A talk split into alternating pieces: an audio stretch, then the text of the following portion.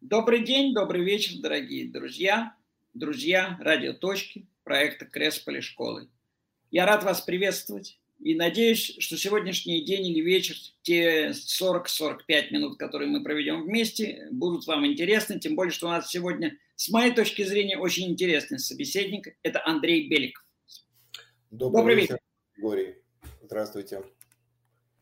Андрей Беликов э, в общем-то, простой человек. Такой же, как большинство из тех, кто смотрит э, наши передачи. Он родился в Беларуси, и вот отсюда мы начнем. Андрей, э, ты кем себя все-таки больше чувствуешь? Русским, белорусом или, учитывая, что ты сегодня проживаешь в Латвии, уже, ну, если не гражданином, то почти гражданином Латвии? Ну, до гражданства, э, если брать официальную бумагу, официальный статус, мне, конечно, еще далеко. А если говорить о том, кем я себя чувствую, в большей степени, наверное, белорусом.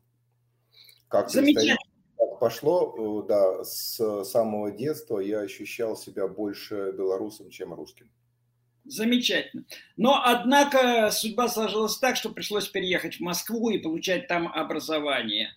Насколько тяжел был этот для тебя шаг? Насколько для тебя была комфортна столица тогда еще общего советского государства?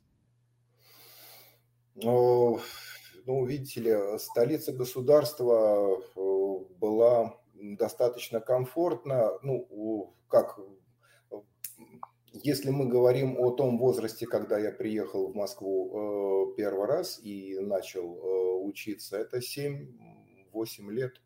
Поэтому в то время э, жизнь... Она... Мороженое слаще, девушки моложе и футбол красивый, понятно. Да, совершенно верно. Поэтому я воспринял это так, как, ну, как должное, не особенно задумываясь о том, ну, как комфортно, некомфортно. Ну, Понятно. А были ли какие-то вот трудности вхождения все-таки в московскую жизнь человека, который приехал, ну, по московским э, высоким понятиям из провинции? Москвичи это, конечно, особенная э, такая условно нация, назовем, да, но, э, честно говоря, в возрасте э, 7 лет, в возрасте начальной школы, по большому счету мы были все одинаковые. Э, я если брать особенно какие-то яркие воспоминания э, начальной школы, э, моих одноклассников очень удивляло и э, забавляло, с другой стороны, знание белорусского языка. Потому что это, с одной стороны, было что-то достаточно сильно похожее на русский, а с другой стороны, что-то другое. И они удивлялись, что я и говорил тогда достаточно хорошо, и читал э, литературу на белорусском языке. Дело доходило даже до того, что, как сейчас помню, один из моих э, школьных э, приятелей притащил газету на белорусском языке, где он ее взял, я, ей-богу, не помню, тогда не спросил, а сейчас... Уже нет смысла. Да, вот, и как бы он хотел проверить, насколько я действительно читаю по-белорусски. Вот такой был интересный э, момент. Ну, видимо, он и сделал тот толчок, чтобы ты как можно больше осваивал языков. Итак, у тебя белорусский, у тебя русский, у тебя английский, и, теперь, и у тебя уже достаточно давно латышский. Имея в своем багаже четыре языка, насколько комфортнее жить, чем имеет только какой-то один. А, не помню, кто из э, великих сказал такую фразу «Сколько языков ты знаешь, столько раз ты человек». Ну, это, наверное, достаточно категоричное утверждение, с одной стороны, а с другой, естественно, если у тебя есть возможность говорить на нескольких языках, ты чувствуешь себя увереннее, потому что ты в большем количестве мест можешь адаптироваться быстрее, лучше. Тем более, что сейчас э, ну, Русский язык – это русский, это фактически родной, так по большому счету. А английский – это язык, которым сейчас пользуется достаточно много людей. Он международный, и здесь тоже это снимает многие вопросы. А латышский язык, да, сейчас я и продолжаю его учить в настоящее время, поскольку а, жить дальше я планирую именно здесь в Латвии, и поэтому, ну, раз ты хочешь жить тут, значит, учи язык, который является государственным. Это без этого никак. Совершенно верно. Это один из правильных и важнейших путей открытия страны, которая для тебя становится домом. Э, даже если это временно, э, это даже в учебниках дипломатии сказано, язык страны пребывания надо знать. А, ну, пойдем дальше. Кончилась школа, началась юность, веселая, столичная, э, разбитная, э, активная и так далее. И ты стал инженером. Ну, инженер, казалось бы, профессия э, принятая каждый день, в каждом деле. Тем более, что ты не просто инженер, а инженер э, в радиоэлектронике. А это как бы наука и быт современности – но вдруг ты что-то меняешь в этой жизни и отказываешься от этой как бы самой прогрессивной. Ну, может быть, не такой престижной, как э, профессия лоера в современном мире, но все-таки очень как бы важной профессии. Почему? Вы говорите уже о достаточно недавних событиях, э, если говорить э, о очередной смене моей профессии – инженером я проработал достаточно долго. Сначала это действительно была чисто инженерная работа после окончания института связи. Мне повезло, я почти сразу попал в хорошее а, место, в хорошее в том плане, что это была интересная и действительно захватывающая работа. Мы занимались э, строительством э, первой э, телекоммуникационной альтернативной э, телефонной сети в Москве. Вот, это был 93-94 год. Работа, которую мне ну, сложно было даже ну, предположить, что она будет в моей жизни, что я буду чем-то заниматься таким, действительно новым, принципиально новым для страны, принципиально новым для города. И э, я там работал, в общем, уже более 20 лет. И ушел я оттуда, потому что понял, что фактически от той работы, от той специальности я взял все, что мог. И это перестало быть э, интересным в силу нескольких э, причин.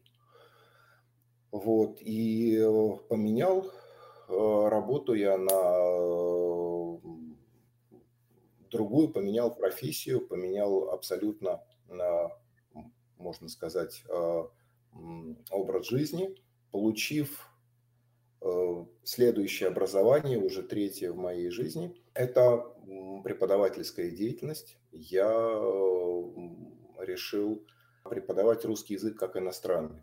С русским языком у меня, в принципе, никогда особенно проблем не было. И эта мысль, она приходила последние годы моей работы в телекоммуникационной сфере.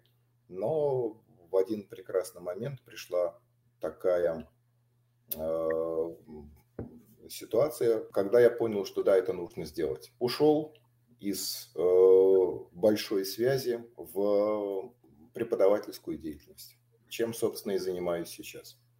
Замечательно. Вот здесь, я думаю, что нам надо остановиться поточнее, э, разобраться с вопросами. С одной стороны, Андрей э, начинает изучать латышский язык и покидает э, Россию и делает выбор жить в Латвии. Э, стране, в которой, э, как часто утверждает российская пресса, с русским языком не все в порядке.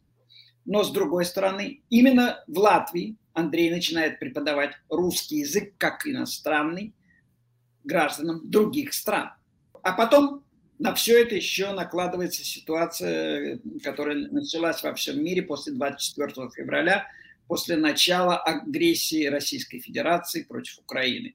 Когда э, диспут о том, э, насколько вообще нужно использовать русский язык, становится очень актуальным. И в культуре, и в повседневной жизни. Часто можно э, услышать, что люди даже шарахаются, а на кого-то, где-то, кто-то нападает только за то, что он говорит по-русски. А Андрей меняет профессию прибыльную, хорошую, востребованную специалиста-инженера на преподавателя русского языка. Кому Андрей преподает, как это происходит и э, почему такой выбор, оказывается, может сделать человека счастливым. Ну, Григорий, я должен внести некоторые коррективы. Дело в том, что я начал преподавательскую деятельность еще находясь в Москве. Сейчас последние события изменили не только мою жизнь, а и жизнь, наверное, многих-многих десятков миллионов людей. Здесь э, как бы бесспорно. А что же касается русского языка, то ну, да, действительно, я преподаю русский язык, э, преподаю его иностранцам. Это и американцы, и европейцы. Э, это люди, приезжающие сюда по собственной э, инициативе, по собственному желанию. Кто-то приезжает по собственному желанию, в Ригу я имею в виду, в Латвию. Кто-то, например, студенты американские, они приезжают по направлению университетов, приезжают группы по целевым программам и, э, да, занимаются здесь э, в том числе и изучением русского языка. В принципе, я считаю это нормальным, постольку, поскольку русский язык, он имеет несколько долгую, более долгую историю, чем э, любой режим, каким бы он ни был. И русский язык, да, он и в это время остается вполне востребованным не только в России и не только в Латвии, где, несомненно, да, достаточно много русскоязычных, но и э, в других государствах среди э, других людей. По разным причинам, кстати. Безусловно, ты совершенно прав. А скажи, пожалуйста, учитывая, что, э, ну, как ты сейчас только что перечислил, большинство людей, которым ты преподаешь русский язык, они знакомы с латиницей. Как они реагируют на активное включение в жизнь русского языка буквы В и З из латинского алфавита? По большому счету они не делают на этом акцента. Если есть какие-то вопросы, э, если есть какие-то темы, которые они хотят обсуждать, мы их, несомненно, обсуждаем. Вот, э, так или иначе, мы касаемся и тем, отношений между народами, отношений между государствами и э, языковой тематики. Но это не является препятствием, не является чем-то сложным в наших взаимоотношениях. Замечательно. Но вот поскольку вы касаетесь разных тем э, на ваших занятиях, на ваших уроках, да. Но это производственная деятельность, а есть то, что все-таки для души. И для души у тебя есть удивительное и очень, наверное, приятное, а для многих просто самое, одно из самых приятных, особенно в России, хобби – это баня. Причем баня не какая-нибудь, а латышская. А вот в чем разница между хорошо известной русской баней, а, финской баней и латышской баней? И вообще, как ты к этому пришел? Но это два разных э, вопроса, достаточно больших. А вот. Э, как пришел? Пришел я несколько лет назад. Дело в том, что один из моих э, очень близких латышских друзей является основателем и Э, идейным вдохновителем э, банной школы, которая как раз э, занимается а, тем, что учит всех желающих понять, что такое правильная баня, правильное парение, каким образом это нужно делать со всей, скажем так, наукой и пользой, он порядка 10-11 лет назад основал школу и преподает до настоящего времени там.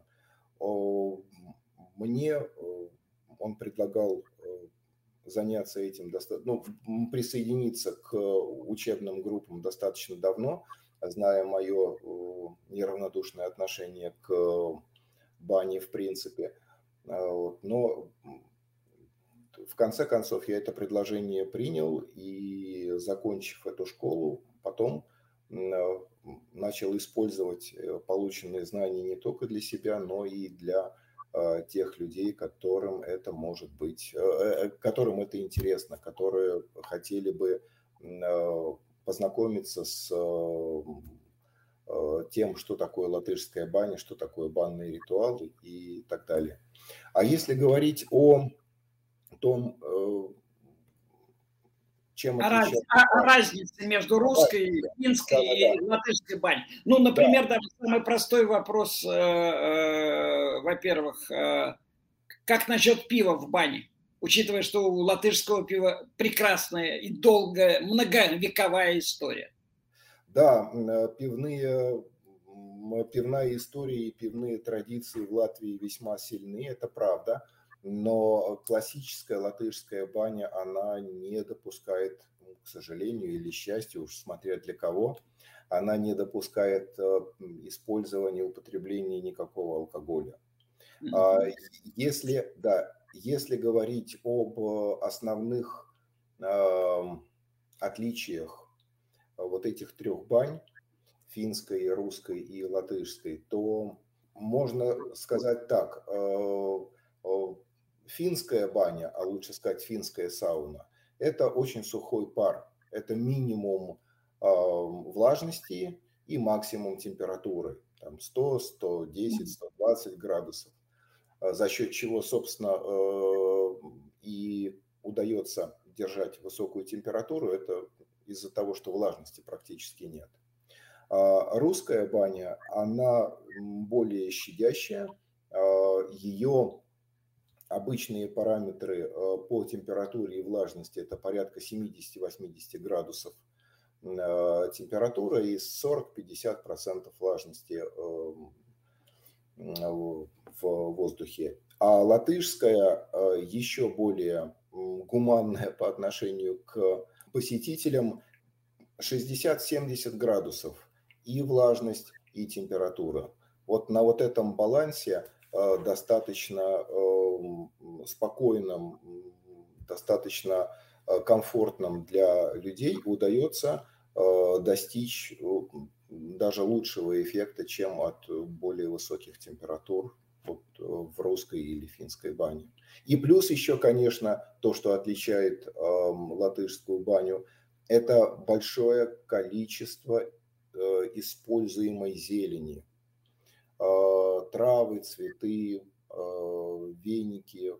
Ну, достаточно сказать, что для обычного э, классического банного ритуала используется порядка 12-14 веников различных. Это а может... какие, а какие? Ну, я вот э, я не могу себя ни в коем случае с тобой сравнивать и, школ, и школу в том числе и банную я не кончал. Ну, на память приходит березовый веник, дубовый веник, э, кажется, можжевеловый еще существует, насколько я помню. Да, а, а какие, э, какие остальные, какие латышские веники? Дубовый и березовый – это классика жанра, да, действительно, это используется здесь также. А, смотрите, есть две категории веников – есть веники а, классические, которые а, заготавливаются в том числе и на зиму. Это мы говорим о березовом, о дубовом, о кленовом, кстати, вот, о липовом венике. Вот. Это одно. И другое веники сезонные, которые чаще всего используются свежими, не заготавливаются на зиму. Это, mm-hmm. это и сирень, жасмин, рябина.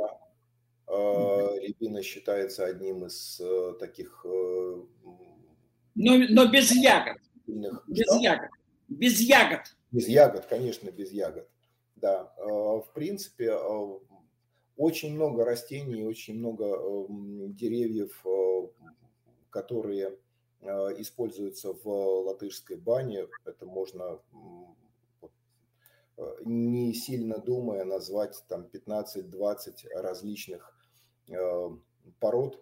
И вот это как раз то, что и отличает эм, баню латышскую от бани русской. Да.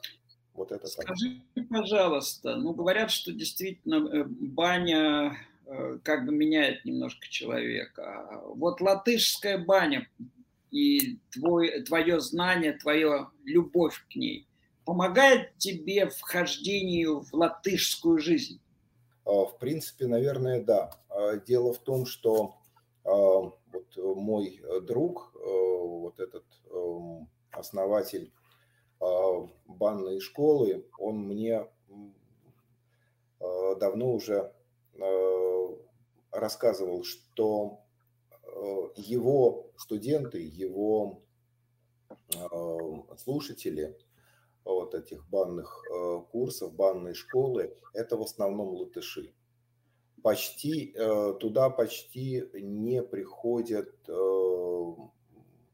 русскоязычные. Вот, то есть, в принципе, как э, русскоязычные, э, большинство людей в Латвии знают русский язык в силу исторических э, каких-то особенностей, но мало кто говорит на нем в, ну, скажем так, в домашней так... обстановке, как минимум. Да, да, да, да, да, совершенно верно. И, к сожалению, ну, здесь, как один из э, латышей мне сказал, у нас э, под крышей одного государства фактически находятся два. Вот. А, так вот, что касается бани, да, когда я попал вот в эту атмосферу банной школы, когда я начал заниматься там, э, я познакомился со многими людьми, с моими, ну, условно назовем, одногруппниками, с которыми поддерживаю отношения до настоящего времени, хотя мы уже закончили эту школу несколько лет назад. Вот. И э, это помогло узнавать лучше людей, узнавать лучше традиции, э, понимать, чем люди живут, э, какие у них проблемы, какие у них заботы. То есть можно сказать, что поскольку в бане, во-первых, все равны. Абсолютно. А, во-вторых, известная поговорка, насколько я помню, что э, пар развязывает язык и э, делает общение легче. А ты, как человек, владеющий четырьмя языками, как мы выяснили, имеешь при огромное преимущество по развязыванию языка в бане. Насколько ты этим пользуешься? Я не очень пользуюсь. Скажем так, я э, стараюсь сделать для э, тех людей, которые приходят ко мне, э, максимально комфортную, максимально эм, э, спокойную обстановку. Если кому-то хочется поговорить, он поговорит. Если кому-то хочется просто помолчать, он помолчит. Люди выбирают удобный, комфортный для себя режим общения, манеру общения. Вот. Ну, это, мне кажется, правильным, потому что в баню ходят э, в основном не поговорить, да, а в баню ходят э, получить что-то такое, ну, помимо процедур именно банных, да, для души хотят окунуться в какую-то спокойную, комфортную для себя обстановку. Вот. Я думаю, что ты только что открыл для многих, э, что называется, хорошо забытую или совсем неизвестную страницу банной жизни, потому что для многих людей в течение нескольких десятков лет э, еще в Советском Союзе, а уж в постсоветском Союзе, в Российской Федерации и в современной Российской Федерации в 21 веке, баня – это часто место, где решаются вопросы, где э, проводятся совсем другие мероприятия, переговоры и прочее, прочее, прочее. Оказывается, э, латышская баня сильно действительно отличается от того, о чем рассказывал советский и российский кинематограф, средства массовой информации и так далее. За это открытие тебе спасибо, и ты действительно вернул, э, наверное, часть наших зрителей к пониманию того, что баня – это место, ну, не совсем для решателей, а это для людей. Я хотел сказать, что баня, видите ли, а, если мы говорим о классическом э, значении э, банных процедур и бани как таковой для человека, да, конечно, э, здесь сюда не ходят для того, чтобы вести переговоры и решать вопросы, но каждый использует так, как он считает нужным. Да, если кто-то хочет получить лечебный эффект, условно говоря, и для тела, и для души, одна ситуация. Если кто-то хочет э, использовать просто как место для э, решения каких-то своих вопросов, ну, это его право. Конечно. Безусловно, а тем более, что обычно эти люди как раз и либо обладают правом, либо умеют хорошо обходить и нарушать право. Э, скажи, пожалуйста, поменять Белоруссию на Москву – это смена провинции на столицу. Но с точки зрения очень многих, опять же, москвичей, Москва – это, безусловно, мегаполис с многими предложениями самого разного вида и возможностей. Понятно, что на разный карман. Э, насколько тяжело уехать из Москвы? Насколько тяжело погрузиться в другой мир? Не сумасшедшего мегаполиса, действительно э, живущего практически круглосуточной жизнью, а вот в спокойный ритм. Тем более, что, насколько я понимаю, ты вначале же уехал не в столицу Латвии, а в Латгалию. А в Даугавпилс. В Даугавпилс, да. Да, совершенно верно. Да. Насколько, э, насколько сложно было уехать из Москвы, основной вопрос. Угу. Ну, на, насколько сложно скорее не уехать, а насколько сложно поменять ритм своей жизни и поменять, что называется, вот какие-то ценности, которые для некоторых, возможно, наших э, зрителей тоже, и твоих слушателей в данный момент э, кажутся совершенно ну, невозможно от них избавиться. Каждый старается строить свою жизнь так, как он ее видит. Mm-hmm. Если для кого-то Москва является неотъемлемым э, ну, атрибутом, наверное, не совсем правильно, но проживание в Москве э, является э, какой-то неотъемлемой частью его жизни, но Бога ради, он имеет на это право. Я же уехал достаточно легко. Почему? Потому что, во-первых, Москва весьма специфический город – мне люди разные, разные национальности, разного возраста, э, с которыми мне довелось разговаривать в Москве, говорили, здесь у вас, а это были, как правило, приезжие, здесь у вас э, хорошо зарабатывать деньги, жить только плохо. Вот. Все-таки это Москва очень специфический город, и нужно, наверное, очень сильно его любить для того, чтобы э, прожить там всю жизнь. А я достаточно давно, уже, ну, по крайней мере, лет 10-12 эм, назад, э, как-то для себя внутренне решил, что я хотел бы э, провести вторую половину жизни в более какой-то спокойной, комфортной, и э, такой адекватной немножечко обстановке, да, в, в каком-то более спокойном городе. И поскольку моя жизнь с Латвией, она так или иначе была связана э, еще с конца 80-х годов, я, в принципе, решил для себя, что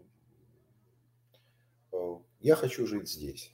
Я хочу жить здесь, работать здесь. Я хочу построить свою жизнь так, чтобы Латвия стала для меня домом на долгие годы.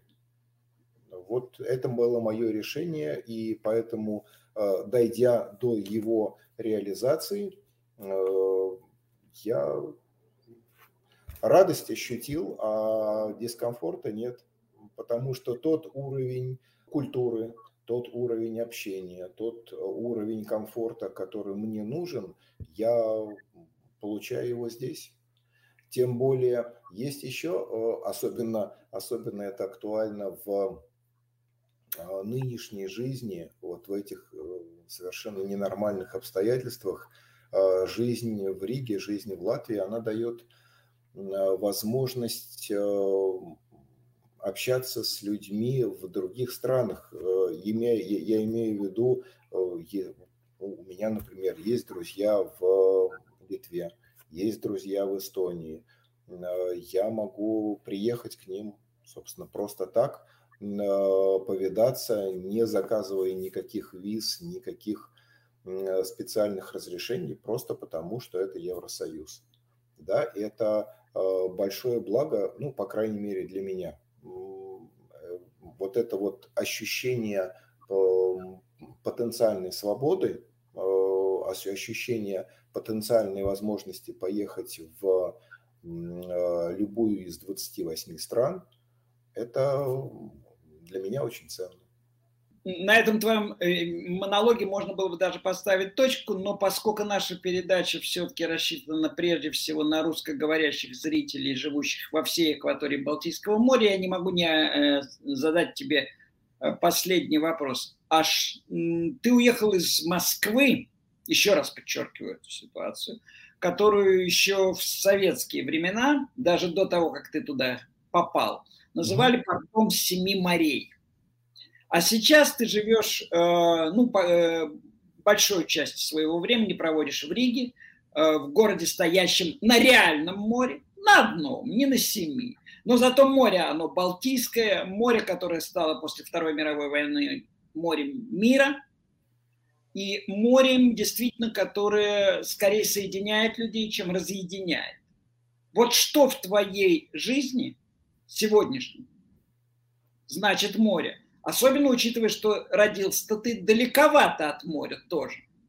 И море увидел уже, наверное, первый раз в достаточно сознательном возрасте. Ну, море я увидел первый раз лет в 9, в 10, да. О. Вот. Ну, это... Раньше многих советских детей. Раньше если, многих... если не считать телевизор. Угу. Нет, нет, э, мне повезло, действительно, пару-тройку раз еще в школьные годы я с родителями ездил на э, Черное море в Крым, да, тогда это еще не носило никакой отрицательной коннотации, тогда еще можно было, как говорится. Вот. А что для моей жизни море сейчас? Море – это часть той страны, в которой я живу. Море – это э, место, где я могу просто побыть сам собой. Благо здесь не нужно далеко ехать. Да, достаточно э, фактически даже на э, общественном транспорте через 20-30 минут оказаться уже на каком-нибудь берегу. Вот. А, и море это определенно, опять же, наверное, здесь э, у каждого свое ощущение. Море это а, определенное ощущение свободы. Вот э, для меня это так. Спасибо большое. Ну, дорогие радиослушатели, телезрители, вот такая короткая беседа у нас возникла с человеком, который понял, что море – это свобода, знание языков – это свобода, да и баня – это прежде всего, видимо, все-таки свобода, а не место для каких-то разных дел, скажем так. С вами был Григорий Амнель, радио.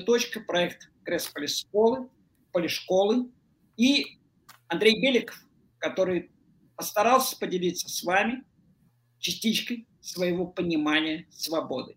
Всего вам самого наилучшего, здоровья и свободы. Спасибо, большое, Григорий.